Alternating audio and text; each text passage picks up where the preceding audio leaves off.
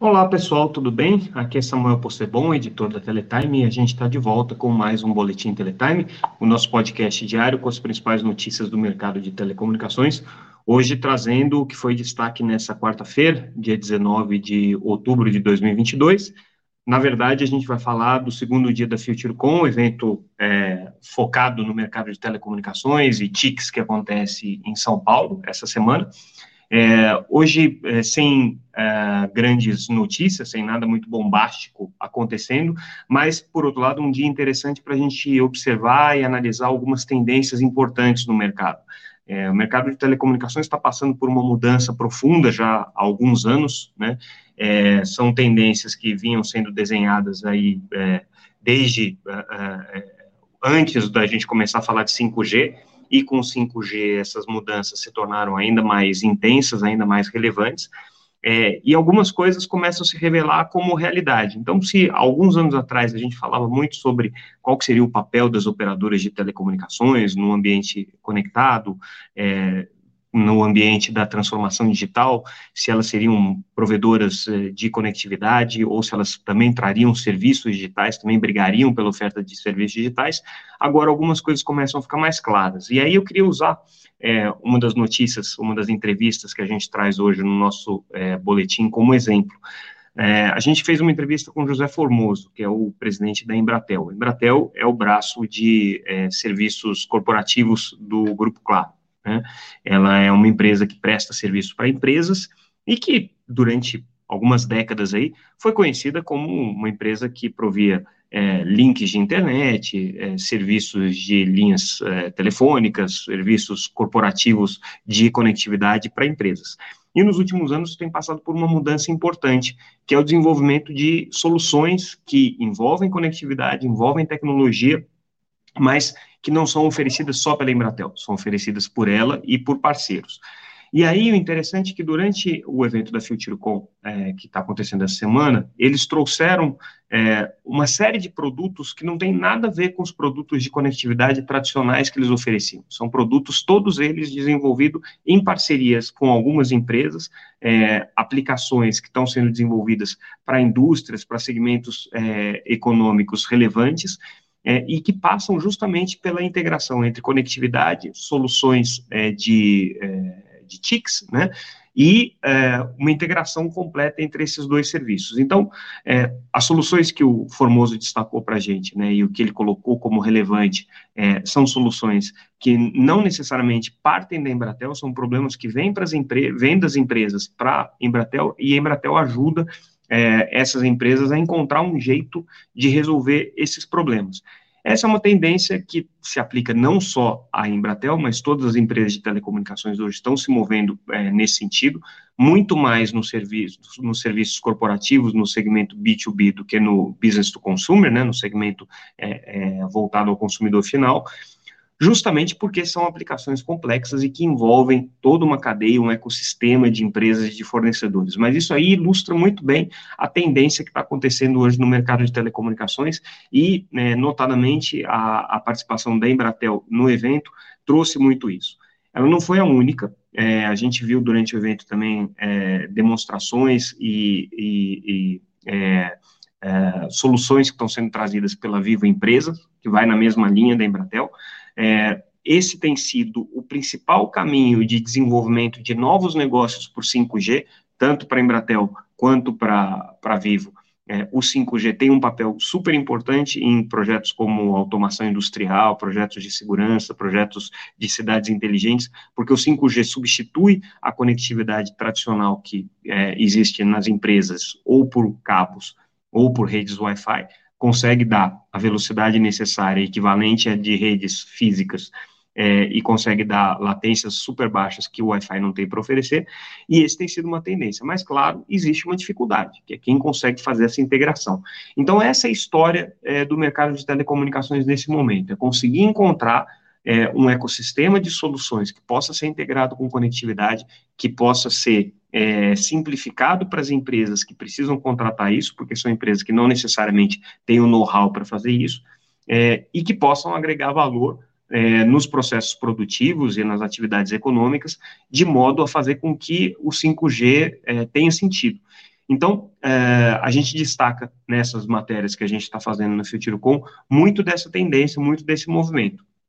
E um elemento importante que passa por tudo isso, e aí é uma outra matéria que a gente traz, uma entrevista com o Rodrigo Dishman, que é presidente da, da Ericsson é, para a América Latina, é, é o, o, o trabalho que precisa ser feito de integração entre as redes e as aplicações, justamente porque é aí que está a mágica da, da história, quer dizer, um, como um celular, em que você tem um aplicativo e esse celular é, e esse aplicativo precisa se comunicar com o aparelho, né? E aí no meio do caminho existe o sistema operacional Android ou Apple.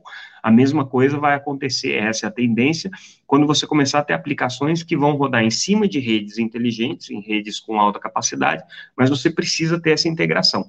Essa integração se dá através de APIs de rede, ou seja, é, de, de, de é, pontos de conexão de software em que você tem a aplicação conversando diretamente com a rede, extraindo informações e dando comandos para a rede, para que possa executar determinadas funções. É, isso é um desafio, porque é, são soluções que precisam ser abertas, então você tem, cada operador de telecomunicações tem vários fornecedores, e esses fornecedores é, é precisam, de alguma maneira, está nos mesmos padrões para que essas APIs funcionem para qualquer tipo de rede, em qualquer circunstância. Esse é um grande desafio, e aí a, a Ericsson tem essa, essa meta de ser esse elemento de integração entre as aplicações e as redes para viabilizar essas APIs. Por isso mesmo a empresa, é, algum tempo atrás, fez uma compra importante da Vonad, a gente até destacou isso aqui no podcast, que era uma empresa justamente que tem essa função de juntar as aplicações com a rede de algumas operadoras. E a ideia da Ericsson, obviamente, é levar isso para todas as operadoras de 5G. Esse é o grande desafio aqui que está sendo colocado.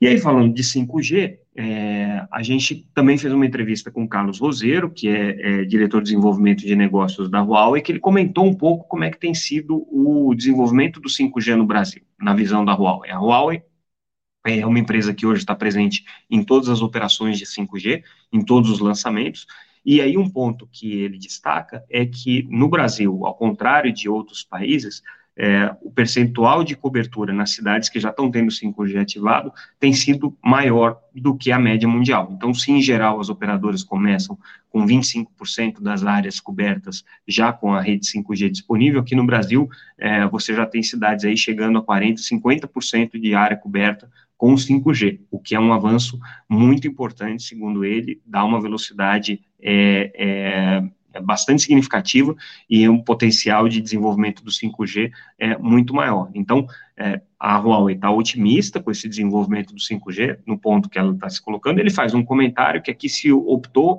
é, por um caminho de você oferecer modelos de 5G no, na, no que eles chamam de modalidade mais por mais, né? é, você é, vai ter um pouco mais de conectividade se você pagar mais, mas você não teve um plano específico para o 5G. Então, é, a ideia é que à medida que você use o 5G, você demande mais franquia e você pague um pouco mais por isso. É um ponto, é um, é um modelo de negócio que tem um limite, né, segundo a Huawei. O limite é na hora que você começar a oferecer franquias ilimitadas, ou seja, acessos é, irrestritos à rede para o uso do 5G. E nesse momento, a rentabilização do 5G para as operadoras vai ter que vir é, da oferta de serviços corporativos. Então, esse é o ponto que a Huawei destaca aqui como talvez é, um ponto de atenção né, dentro do desenvolvimento é, do, do 5G aqui no Brasil. É, mas existem outras ponderações aqui que ele faz, né, que são interessantes da gente chamar atenção, né, é, por exemplo, a possibilidade de desenvolvimento de, de é, FWA, né, que é o acesso fixo é, à banda larga através da rede 5G, um dispositivo que é instalado na casa é, dos consumidores, que se conecta à rede 5G, mas cria uma rede é, fixa de, de internet. No Brasil, essa não foi a aplicação dominante no início do 5G, como foi em outros países, por exemplo, Estados Unidos, em que o FWA foi a primeira aplicação das operadoras. Por quê? Segundo ele, porque o Brasil já tinha um mercado de fibra bastante desenvolvido, já tinha um mercado de banda larga fixa bastante maduro, e não fazia sentido para as operadoras lançarem as suas, as suas operações o FWA sendo a principal aplicação. Então, o que explica aí, né, o, a opção delas por esse modelo mais por mais, né, você é, acaba é, tendo a, o upgrade para o 5G automaticamente, você leva mais velocidade, mas você acaba pagando um pouco mais pelas franquias que você vai utilizar. Então, esse tem sido um modelo adotado aqui no Brasil. E aí, falando em é, parcerias de 5G e fornecedores, a gente traz uma outra notícia. Hoje a Ericsson anunciou é, a parceria com a Cloud2U, que é uma das empresas regionais que venceu o edital de 5G para a região sudeste, exceto o estado de São Paulo. Então, a Ericsson deve ser a fornecedora da Cloud2U, mas a Cloud2U ainda não tem os modelos de negócio definidos. Justamente, eles estão desenvolvendo um laboratório com tecnologias da Ericsson para testar esses modelos de negócio, se vai ser uma oferta B2B2C, se vai ser uma oferta para provedores de acesso, se eles vão oferecer o serviço diretamente para o consumidor final, ou vão ter um intermediário no meio, ou se vão ficar restritos ao mercado é, corporativo, por exemplo, né? Então, tudo isso está em estudo ainda, e a Cloud2U não tem essa clareza, mas a Ericsson já anunciou essa parceria, é a segunda grande parceria é, de operadores regionais anunciadas é, é, desde que o leilão 5G aconteceu. A primeira foi entre a Huawei e a BrisaNet, e agora a Ericsson com a Cloud2U. Então, um avanço importante. Mudando de assunto, é, American Tower, que é uma das principais empresas operadoras de é, torres aqui no Brasil, né, detentoras de torres, é, mas também tem uma rede neutra para serviços de internet das coisas, na tecnologia LoRaWAN, comemorou quatro anos dessa infraestrutura, dessa rede é, LoRa no Brasil. Então, é, a gente conversou com o Emerson Hughes, que é, que é, é o gerente geral da operação aqui no Brasil, e ele comentou é, o que, que, tem acontecido com o mercado de IoT. Né?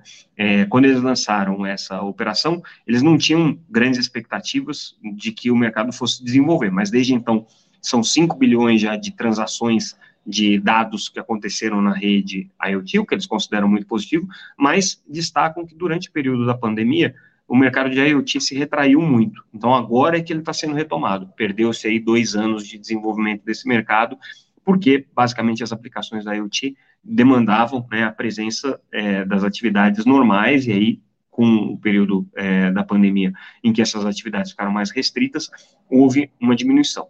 Mas é, é um mercado que está em atividade. Ele também comentou os impactos para a American Tower é, da, do processo de incorporação da Oi Móvel pela TIM, pela Vive pela Claro. Segundo ele, existe sim um impacto, existe uma diminuição na quantidade de sites, mas isso deve ser compensado com a entrada das operadoras regionais e também com uma demanda maior por é, infraestrutura de torres para o 5G, segundo a expectativa da American Tower. Então, essa é a, a visão deles. E com relação a redes neutras, que eles também têm uma operação de rede neutra, hoje concentrada no estado de Minas Gerais, quando eles compraram a Semig Telecom, né, foi uma das operadoras pioneiras aí no modelo de rede neutra, e eles devem anunciar em breve uma expansão, um plano de expansão para as cidades. Segundo ele, isso vai vir é, com construção de rede própria, não com novas aquisições, eles ainda não deram detalhes sobre isso, deve sair né, nos próximos dias, mas esse, esse é o plano é, da American Tower é, para crescer em fibra. Então, eles têm um plano aí de, de estender essa rede de fibra e ampliar a rede neutra deles. E com isso, né, se consolidam aí como um quarto player de rede neutra, juntamente com Vital, com é, Fibrasil e com iSystem, que são as maiores operadoras de rede neutra nesse momento. São quatro hoje que a gente tem no Brasil ponto, inclusive, que apareceu muito durante a FutureCon, né, foi um elemento de destaque. Durante o evento, a Anatel também fez um balanço sobre a, a primeira fase de implementação é, do, das é, políticas de mitigação de interferência para a liberação da faixa de 3,5 GHz. Então, o conselheiro da Anatel, Moisés Moreira, deu um pouco mais de detalhes sobre isso, comemorando, né, dizendo que já na cidade de 500 mil habitantes, provavelmente em janeiro, a gente já vai ter as ativações também da rede de 3,5, ou seja, o 5G começa a chegar aí nas cidades acima de 500 mil habitantes, algumas delas, não todas, são cerca de 400 cidades, já deve chegar em janeiro, então você vai ter aí um, uma disseminação do 5G.